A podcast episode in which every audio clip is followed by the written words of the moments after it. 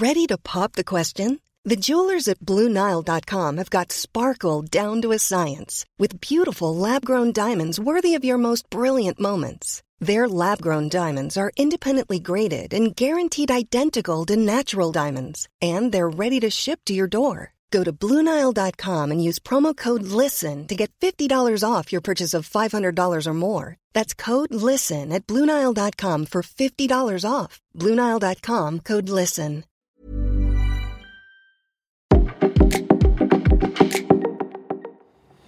Bonjour, je suis Alexandre Marsat, rédacteur en chef du média Curieux.live. Je vous propose un nouvel épisode du podcast En consultation réalisé en partenariat avec le CHU de Bordeaux. Aujourd'hui, nous allons parler maladie d'Alzheimer et maladie de Parkinson. Pour cela, je me rends en consultation avec le professeur François Tison, professeur de neurologie. Bonjour François Tison, vous êtes neurologue et professeur de neurologie au CHU de Bordeaux à l'Université de Bordeaux, spécialiste des maladies neurodégénératives. Merci beaucoup à vous de nous recevoir. Maladie neurodégénérative, qu'est-ce qui se cache derrière ce mot à pas moins de huit syllabes? Bonjour.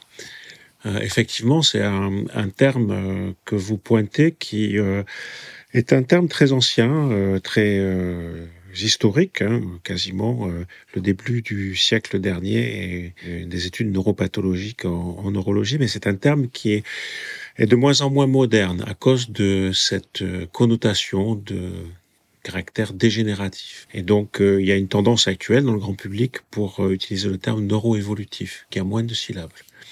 Très bien. Alors, neuroévolutif, ça veut dire quoi? Quelle est la différence entre Alors, en l'occurrence, ça fait appel à des maladies du système nerveux dont la caractéristique du système nerveux central, c'est-à-dire du cerveau et de la moelle, dont la caractéristique est une mort prématurée de groupes particuliers de neurones.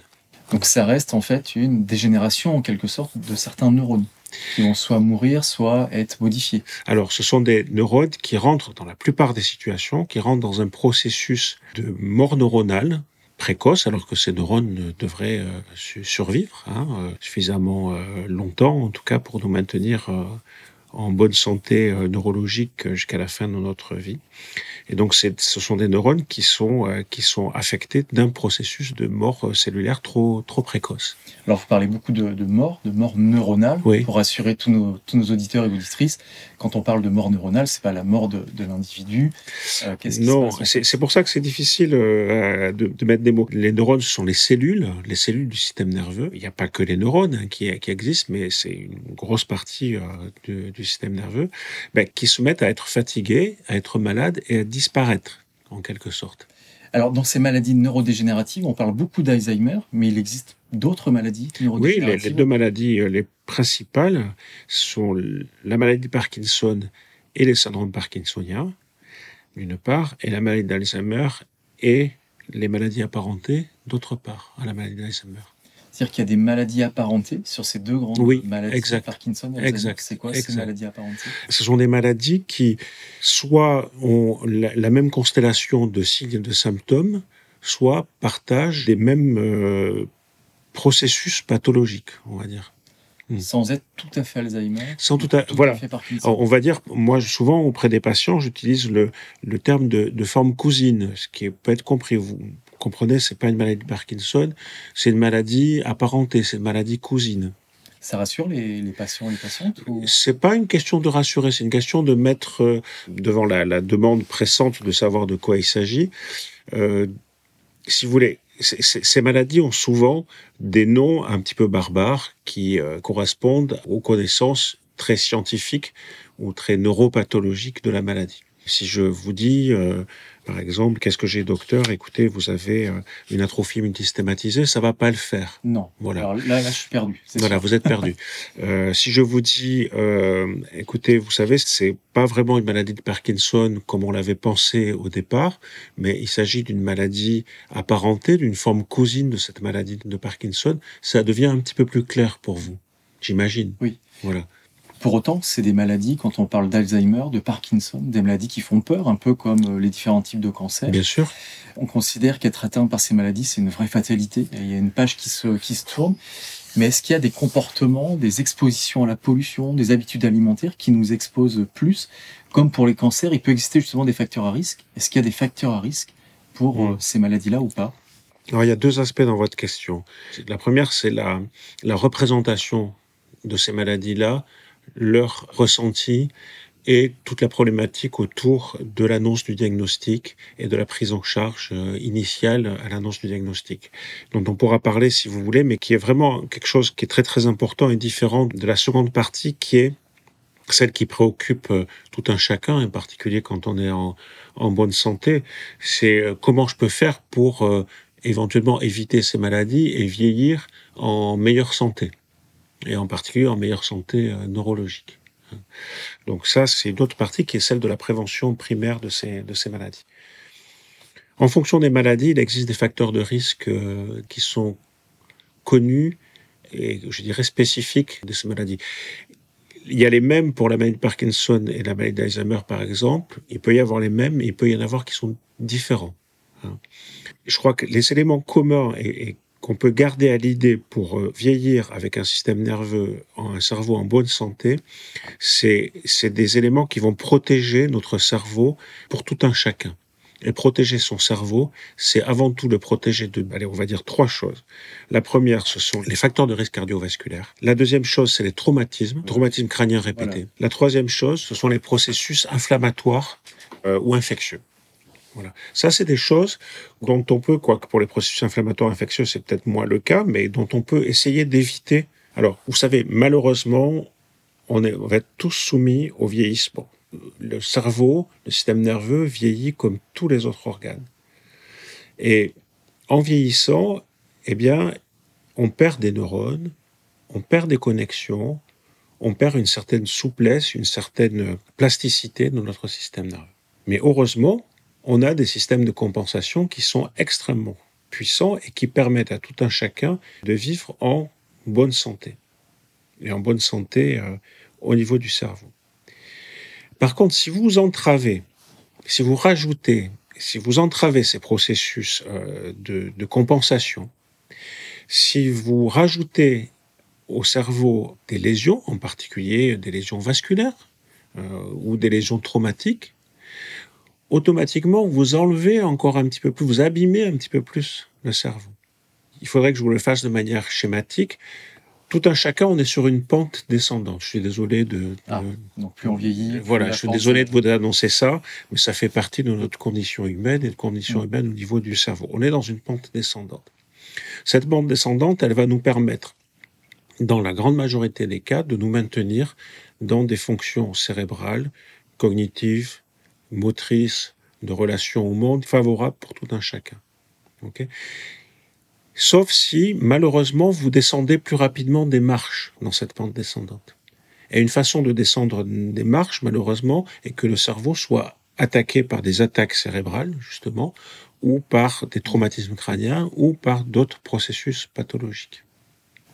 Et qui interviendrait à un âge avancé, ou ça peut être aussi euh, à 20 ans, 30 ans, 40 ans. euh, Alors, ces facteurs de risque peuvent survenir aussi. Je pense Alors, au traumatisme. Absolument, absolument. Alors là, c'est effectivement des choses qu'on va rajouter au cours du vieillissement, et en particulier concernant les, les maladies cardiovasculaires, qui, qui vraiment, l'incidence augmente avec le vieillissement.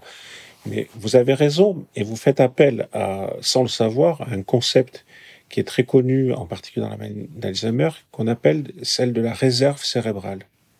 Comme si tout un chacun, on avait une réserve de neurones, une réserve de cerveau, et que cette réserve, elle avait- on avait tendance à petit à petit à l'épuiser. Imaginez un grand réservoir, et ce réservoir bah, a tendance à se vider un petit peu. Si vous faites un trou dans ce réservoir, il va se vider plus vite. Je ne sais pas si c'est un peu imagé ce que je dis. Oui. Eh bien, c'est la, le traumatisme. c'est le traumatisme ou l'accident vasculaire cérébral. Et donc cette réserve de neurones, c'est aussi, par exemple, notre réserve cognitive. Notre intelligence, au sens large, euh, ça va être en lien avec cette réserve, euh, cette réserve neuronale, qui est multifactorielle. Et alors, évidemment, si, plus, si vous l'abîmez, elle va diminuer un petit peu. Et si vous l'abîmez tôt et que vous rajoutez un processus de vieillissement par-dessus, ben, vous augmentez la probabilité de, malheureusement, connaître quelques difficultés. Voilà. D'accord. Alors, au-delà de ces trois grands facteurs de risque Mhm. qu'il faut savoir identifier et puis euh, Ouais. préserver, en tout cas, en tout cas, Ouais. se préserver au regard de ces trois facteurs de risque, est-ce qu'on peut détecter précocement ces, ces maladies et quels sont les signes qui doivent nous Oui, alors moi, moi j'aimerais qu'on aille un petit peu plus loin parce que j'ai pas été assez précis sur les sur les facteurs de risque euh, et cardiovasculaires en particulier. Donc ça, ça veut dire contrôler la tension artérielle, problèmes liés au cholestérol, avoir une activité physique adaptée, avoir une alimentation euh, qui va être plutôt protectrice. Tout ça, c'est toujours des choses que la importantes. bonne hygiène de vie Exactement. qui vaut pour toutes les Exactement. maladies de Elle- elle vaut- on pourrait Oui, dire. elle vaut encore plus pour celle-là, D'accord. à tout âge. C'est pas 50, 60 ans quand on dit C'est voilà, encore ça y plus- est, la pente, euh, C'est encore elle est plus- amorcée, non, c'est avant. Non, c'est à tout âge et c'est encore plus important plus on vieillit. D'accord. Mm. Très bien. Alors, est-ce qu'on peut détecter précocement ces maladies Et nous, est-ce qu'il y a des signes, euh, chaque individu, non médecin, qui Ouais. doivent nous alerter euh, Bah, ça dépend des maladies en fait. Ça Alors, si on prend Alzheimer, si on prend Alzheimer, la première chose, c'est en dehors d'un contexte héréditaire, familial, chargé, il n'y a aucune raison de démarrer une maladie d'Alzheimer tôt dans la vie, en dessous de, de 60 ou 65 ans. Donc il s'agit bien de problèmes, d'une problématique de signes et d'alertes dans la très grande majorité des cas du sujet, euh, du sujet âgé. Eh bien, les, les signes, ils sont variés, mais la plupart du temps, ça a à faire avec la mémoire. Ce qui ne veut pas dire que quand on a des troubles de la mémoire, on a une maladie d'Alzheimer. Oui, on, on y reviendra, Voilà. parce que justement, on peut avoir chacun des pertes de Ouais. mémoire, se dire, ah, j'ai Voilà. oublié et avoir peur. On Ouais. reviendra Après, dans le. Parkinson, c'est différent. Dans le Parkinson, ça a affaire à la motricité. Donc, à la lenteur, la modification euh, de la vitesse de la marche, de la vitesse d'exécution des gestes, une maladresse, de la modification de l'écriture, euh, par exemple, l'apparition d'un tremblement. Là, ce sont des signes en général qui amènent le diagnostic, même si l'on sait que d'autres signes un petit peu plus subtils sont, euh, peuvent être présents auparavant. Dans ce cas-là, il faut consulter son médecin généraliste Oui, qui nous absolument. envoie vers un, un neurologue. hein. Oui, c'est exactement ça. D'accord. Mm. Très bien. Alors, il y, a- cette idée de fatalité dont on parlait euh, tout à l'heure, en tout cas dans, dans l'esprit de tout un chacun. On a l'impression que si on attrape ces maladies, c'est fichu. Là, on parlait de la pente, vous parliez de la pente Mm. tout à l'heure, et que là, la pente, euh, elle va être euh, C'est ce que vous appelez la fatalité, voilà, c'est la ça fatalité. Ouais. Et là, on se dit, mince, ça y est, euh, j'ai Alzheimer, ou un proche d'ailleurs, parce qu'on Mm. parlera aussi Mm. tout à l'heure de, des, des proches qui peuvent accompagner, et que notre santé mentale et physique va vite, très très vite décliner. Est-ce qu'aujourd'hui, les traitements médicaux, mais aussi les prises en charge, permettent de vivre avec et Bien comment sûr. on vit avec? Bien sûr, on vit avec, oui. Et même plutôt bien. Moi, j'aimerais d'abord faire une réflexion sur la rapidité, sur vite. Les maladies neurodégénératives les plus communes sont des maladies qui sont d'expression et d'évolution lente. Dans la grande majorité des cas, en particulier avec les maladies qu'on vient de citer, on n'est pas en fauteuil roulant en, en quelques semaines ou quelques mois. Ensuite, concernant la maladie de Parkinson, c'est une maladie qui se soigne très bien et pendant des décennies. Donc euh, actuellement, on a les moyens euh, de traiter et de traiter très efficacement les symptômes de cette maladie pendant très longtemps. Les symptômes de Parkinson, c'est lesquels? Parce La lenteur, la rigidité, le tremblement en particulier. C'est douloureux. C'est une maladie qui est Alors, douloureuse. c'est une maladie qui est en soi pas douloureuse, mais qui augmente le seuil des douleurs. hein. Donc, euh, la, la douleur fait partie. La moitié des patients ont une plainte euh, d'une douleur d'un type ou d'une autre qu'il faut prendre absolument en compte. D'accord. Qu'il faut écouter et savoir Oui, prendre en compte. oui. D'accord. Mm. Côté Alzheimer, alors, est-ce qu'il y a des traitements médicaux Alors, Quelle est la prise en charge? Alors, côté Alzheimer, l'efficacité thérapeutique sur les symptômes est euh, moins évidente que dans la maladie de Parkinson. Mais paradoxalement, des progrès récents euh, laissent supposer que, à l'inverse, on puisse agir plus efficacement sur le processus évolutif de la maladie. C'est c'est comme si on avait d'un côté le Parkinson, on, a, on sait améliorer grandement les symptômes. Par contre, on est tout juste au début d'avoir des pistes pour euh, ralentir le processus évolutif de la maladie. Et à l'inverse, dans l'Alzheimer, on va peut-être euh, rapidement savoir plus entraver le processus évolutif de la maladie que de véritablement euh, traiter euh, les symptômes, même si la recherche est, en cours. Alors, vous parlez de processus évolutif pour, pour ces deux maladies, Parkinson et Alzheimer. Toutes les maladies à processus évolutif, le plus important, c'est de les détecter précocement. Or, on a l'impression que c'est difficile à détecter. Euh, comment on peut aujourd'hui détecter et précocement ces, maladies? Est-ce que c'est important de le, faire Alors c'est très très important et ça va l'être de plus en plus, en particulier dans le, dans le domaine de la maladie d'Alzheimer, puisque euh, on commence à avoir maintenant des traitements qui ciblent vraiment la, la pathologie de la maladie, qui permettraient d'entraver l'évolution de la maladie, à condition de le prendre très tôt. Dès les premiers signes Dès les premiers signes. C'est souvent là pour Alzheimer, en fait. Alors, c'est là le problème, en particulier en France, c'est que la plupart des patients qui sont diagnostiqués Alzheimer arrivent avec une pathologie déjà trop avancée. D'accord. Voilà. Donc là, il y a beaucoup de progrès à faire sur, beaucoup de progrès sur l'identification. Énormément. L'identification précoce et la prise en charge précoce des patients. Pour différentes raisons. Hein. D'abord parce que pu avoir euh, ben, euh, de la méconnaissance, de la méconnaissance du fait qu'il s'agit d'une maladie à part entière et pas d'un processus de vieillissement normal, qu'on peut vieillir sans avoir Alzheimer, que euh, pour des raisons diverses, de concepts, parfois d'opinion, parfois même de politique, on a pu à une certaine époque ben, dire que la maladie d'Alzheimer n'existait pas vraiment. Il y a des, comme ça des théories qui sont très particulières et aussi une, façon un peu négative, pessimiste de voir les choses et la maladie, même dans la population. Et donc, euh, ça fait que actuellement, on voit les patients beaucoup trop tard, en fait, beaucoup trop tard. Là, on parle quasiment de l'image en fait qu'on peut avoir des patients d'Alzheimer et de Parkinson, mais aussi l'image que ces patients peuvent aussi avoir d'eux-mêmes. Euh, ça, c'est important dans la tête du patient. Ah, c'est extrêmement important. Quel, rôle ça joue en fait dans la maladie et puis pour vivre aussi avec. Ah, c'est extrêmement important. Moi, je travaille beaucoup euh, sur cet aspect-là dans la maladie Parkinson. Euh, et en particulier euh, avec euh, des, groupes de patients autour de la gestion du stress, euh, de l'image qu'ils ont d'eux-mêmes, de l'estime de soi, etc. des groupes de parole, c'est extrêmement important dans la, dans la façon d'accepter la maladie. Hein. C'est une maladie qui est acceptée aujourd'hui par les, par les patients et les patientes? Non, dans la, dans la majorité des cas, c'est à l'annonce du diagnostic, c'est un traumatisme réel. Pour, pour la majorité des patients, c'est vraiment une annonce catastrophique comme c'était annoncé la fin d'une vie normale et autonome. Euh, ce qui n'est pas du tout le cas, en fait. Ce qui n'est pas du tout le cas parce que les, réactions sont très négatives, en fait. Les représentations de la maladie sont très négatives. En fait, ce qui est incroyable, c'est qu'il y a un décalage entre la représentation de la maladie de Parkinson par un neurologue. Pour un neurologue, c'est du pain béni, la maladie de Parkinson. Pourquoi? Parce que c'est une maladie qui est facile à diagnostiquer, qui se traite et qui se soigne bien. Je n'ai pas dit qu'elle se guérit. Elle, se soigne. Elle se soigne. Aujourd'hui, elle se soigne. Elle se soigne bien. Et donc, pour les neurologues, il y a pire que la maladie de Parkinson.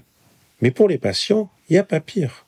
Et donc, euh, il est fréquent que les neurologues euh, ben, euh, ont cette représentation plutôt différente que les patients. Ils disent Ah, ben, je l'ai tout de suite vu, vous avez une maladie de Parkinson. Et le patient le reçoit comme un traumatisme, un effondrement total. C'est un trauma émotionnel. Ah oui, oui. Et ce trauma émotionnel, justement, est-ce qu'il va précipiter l'affection non. non, il n'y a pas de.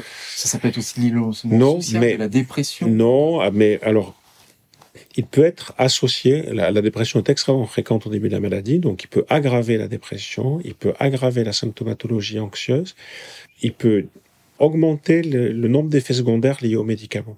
Ah oui. Et eh oui, parce que quand vous acceptez pas, quand vous avalez pas une maladie, vous avalez pas les médicaments qui vont avec. Mm. Ah la métaphore est intéressante. Donc, mm. euh, et ça augmente l'errance euh, médicale, l'errance thérapeutique, du coup. Et donc, euh, c'est vrai que dans un centre expert comme le nôtre, on passe notre temps, et eh ben, à, quelque sorte, à déminer tout ça aux phases précoces de la maladie, pour amener les patients à euh, une relation différente avec euh, leur maladie, la façon de la voir euh, et de l'accepter.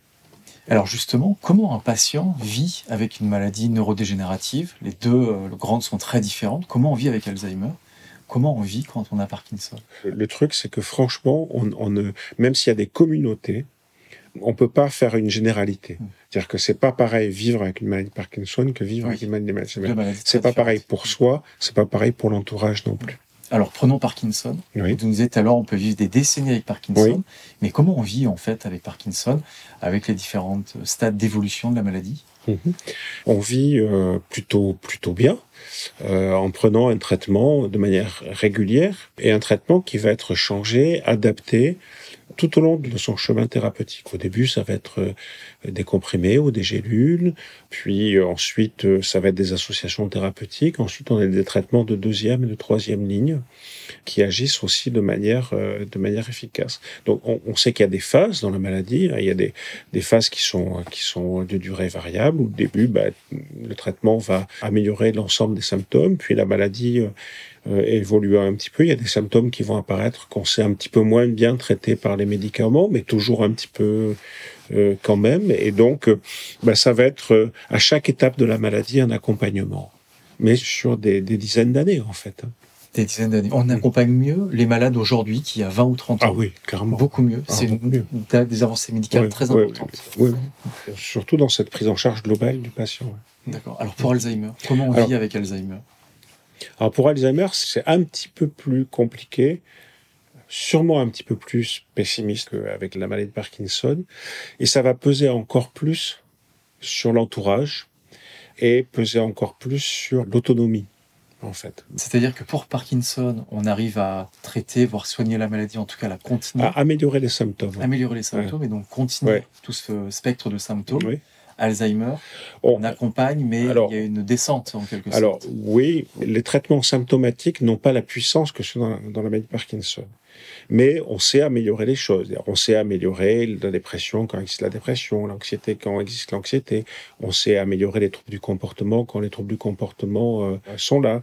On a quelques petites euh, armes thérapeutiques aussi pour améliorer un petit peu la, vivacité d'esprit, etc. Le sommeil. Euh, donc, en fait, il y, a pas mal d'approches, mais c'est vrai que c'est pas aussi tranché que dans les médicaments, que dans les médicaments anti-parkinsoniens. D'accord. Et l'entourage, alors comment vit l'entourage avec euh, quelqu'un qui est malade de Parkinson ou d'Alzheimer? L'entourage est euh, à prendre en charge souvent aussi, hein, parce que les, aidants sont souvent très engagés, très euh, dédiés à, leurs patients. Et donc, c'est tout un monde qui se réajuste. Un couple, toute une famille, tout un mode de relation à l'intérieur du couple. C'est tout ce qu'on appelle l'approche systémique. C'est beaucoup de choses beaucoup de choses qui, changent.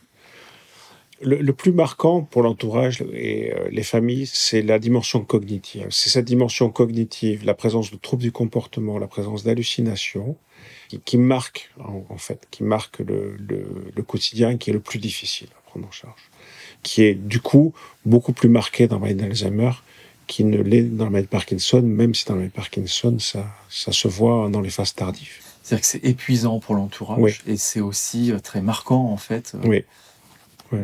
Euh, d'accord. Si on a un proche euh, qui est malade d'Alzheimer, comment on peut l'accompagner?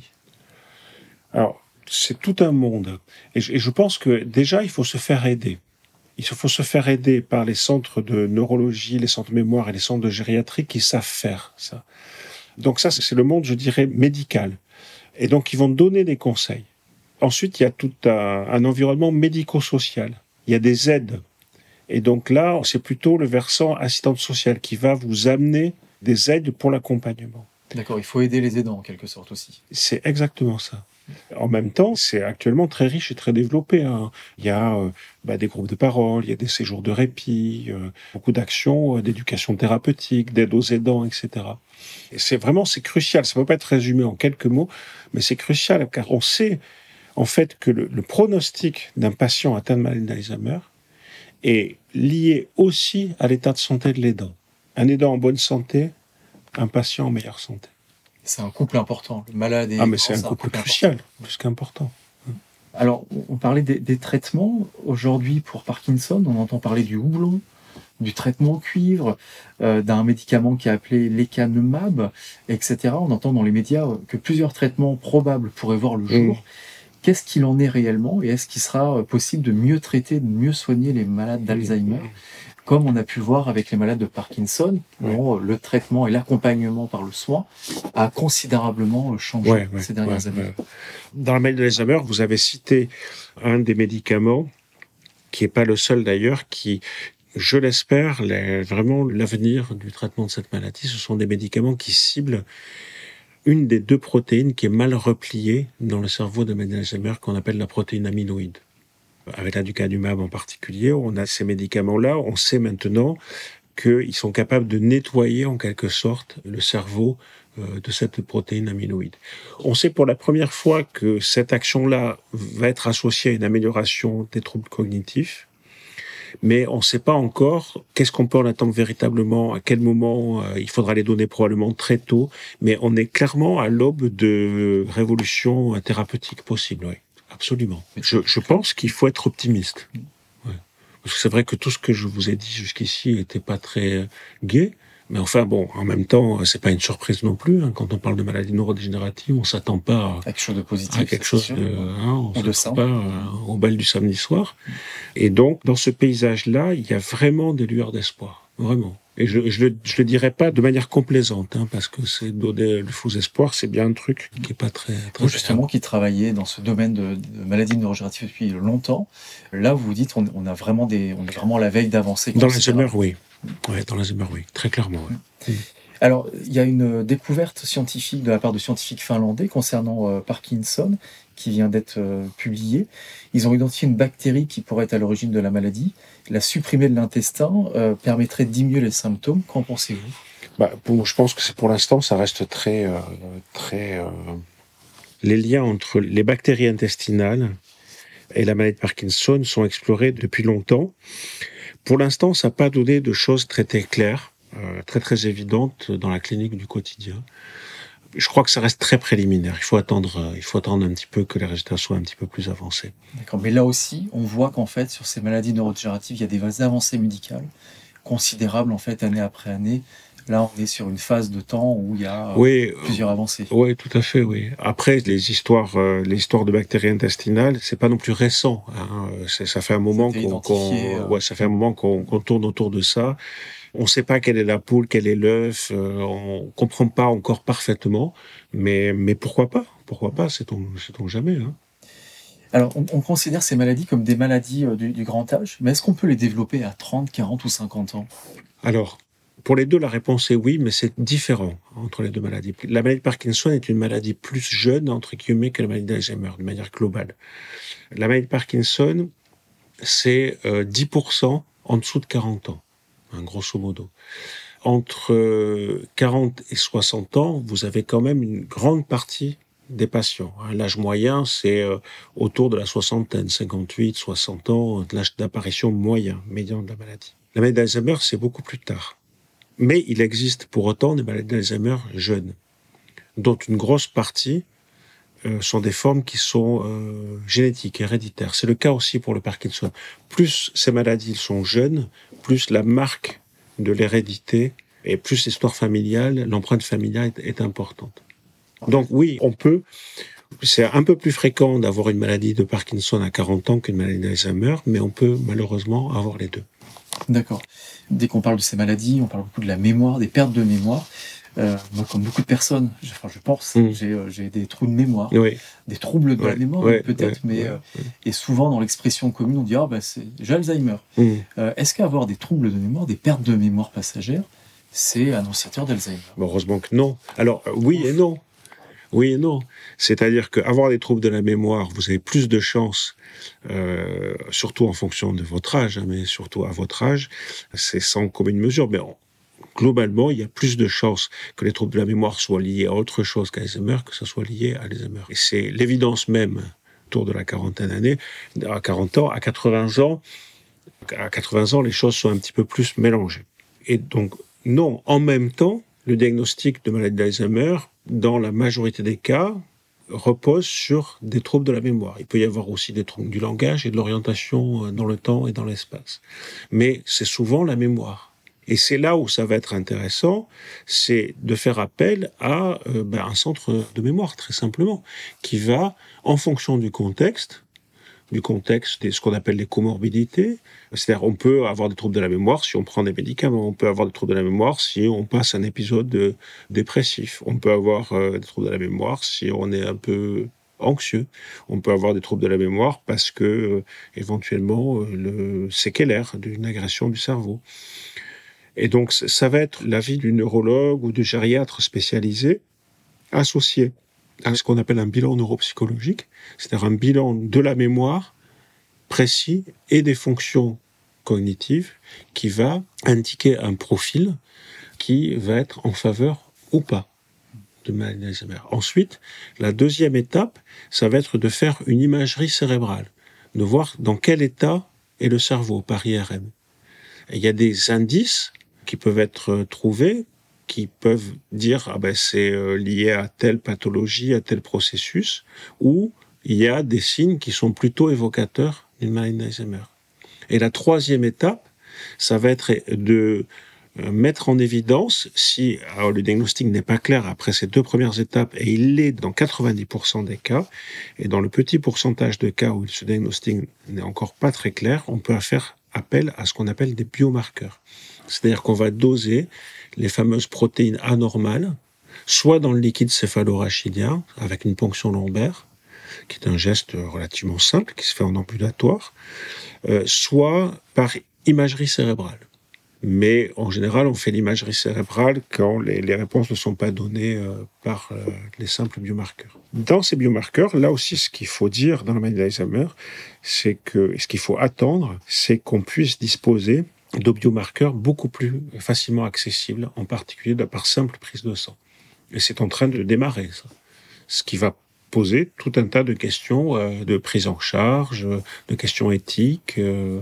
Est-ce qu'en faisant travailler sa mémoire, comme on le croit souvent, mmh. qu'en faisant notamment les personnes qui sont euh, juste à la retraite se disent ah maintenant il faut que je mette au mot croisé, au sudoku, mmh. à rapprendre des mmh. poésies, pour faire tourner le cerveau en quelque sorte et que la mémoire ne soit pas défaillante. Bien sûr. Est-ce que ça c'est important justement bien pour sûr. se prémunir des maladies? Bien sûr. Pourquoi ça serait C'est important. Vous posez pas la question pour les muscles. Vous ne pas la... vous posez pas la question si vous êtes musicien pour entraîner euh, euh, la façon de, de, jouer. Vous posez pas la, la question euh, pour l'écriture. Donc oui, le cerveau, le cerveau, il est comme ça et qu'il est comme tous les organes. Hein, c'est use it or. Hein. Vous l'utilisez ou vous perdez des capacités. Donc oui, entraîner, ses capacités, euh, c'est euh, vieillir aussi en bonne santé. Mais tout ça, c'est une question de dosage. Hein. C'est-à-dire que si vous vous mettez euh, à vouloir entraîner vos capacités dans un processus anxieux à faire du sudoku toute la journée dans l'idée d'échapper à la maladie d'Alzheimer, c'est sûr que vous allez restreindre vos capacités cognitives au sudoku.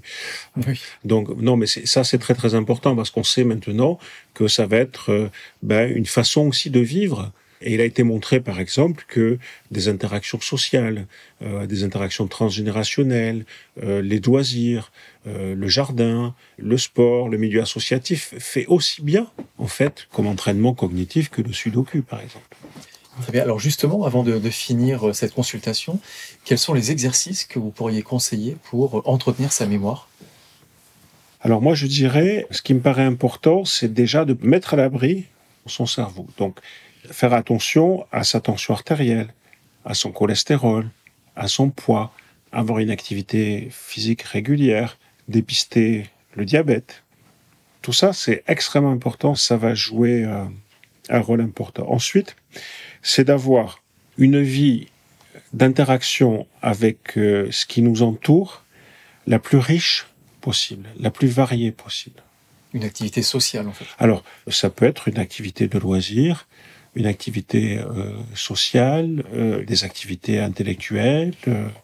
C'est ça qui va compter plutôt que d'apprendre le dictionnaire, si vous voulez, ou, ou faire du sudoku, parce que toutes les activités dans lesquelles vous allez vous engager, la plupart des activités dans lesquelles vous allez vous engager, soit elle fait appel à l'activité physique, à la régulation de l'activité physique, ou à la régulation du stress, ou à la régulation émotionnelle, elle va engager le corps, ou elle va engager le corps et l'esprit, dans sa vie euh, de relation, dans sa communication, dans le langage, mais aussi dans ses fonctions amnésiques. Parce que ben, quand on, voilà, on participe à telle activité, euh, à telle association, euh, ben, il faut, euh, il faut s'organiser, il faut tenir un agenda, il faut aller mm, seul acheter son ticket de tram, prendre le tram, aller, je sais pas, moi, je prends un exemple, aller en ville, trouver les amis dans le milieu associatif, ensuite, je sais pas, même faire un bridge, ben, l'agilité intellectuelle qui va avec, etc. Voilà, tout ça, c'est important. Ce qui va être décisif, c'est ce qui va abîmer mon cerveau et ce qui va restreindre mes activités euh, physiques, mes activités cognitives et ma relation au monde? Voilà, tout ce qui va restreindre ça. Donc oui, être en surpoids avec l'hypertension artérielle, euh, en train de manger des chips dans la télévision à longueur de journée, ça aide pas. Très bien, merci beaucoup, professeur. Et comme tout à l'heure, vous nous avez dit qu'il faut le, faire aussi le, plus jeune possible, et eh bien, ces conseils, moi, je vais les appliquer, euh, passé 40 ans, je vais, je vais les appliquer tout de suite pour avoir une, bonne activité, autant physique que mentale. Eh ben, je vous souhaite le meilleur. Merci beaucoup.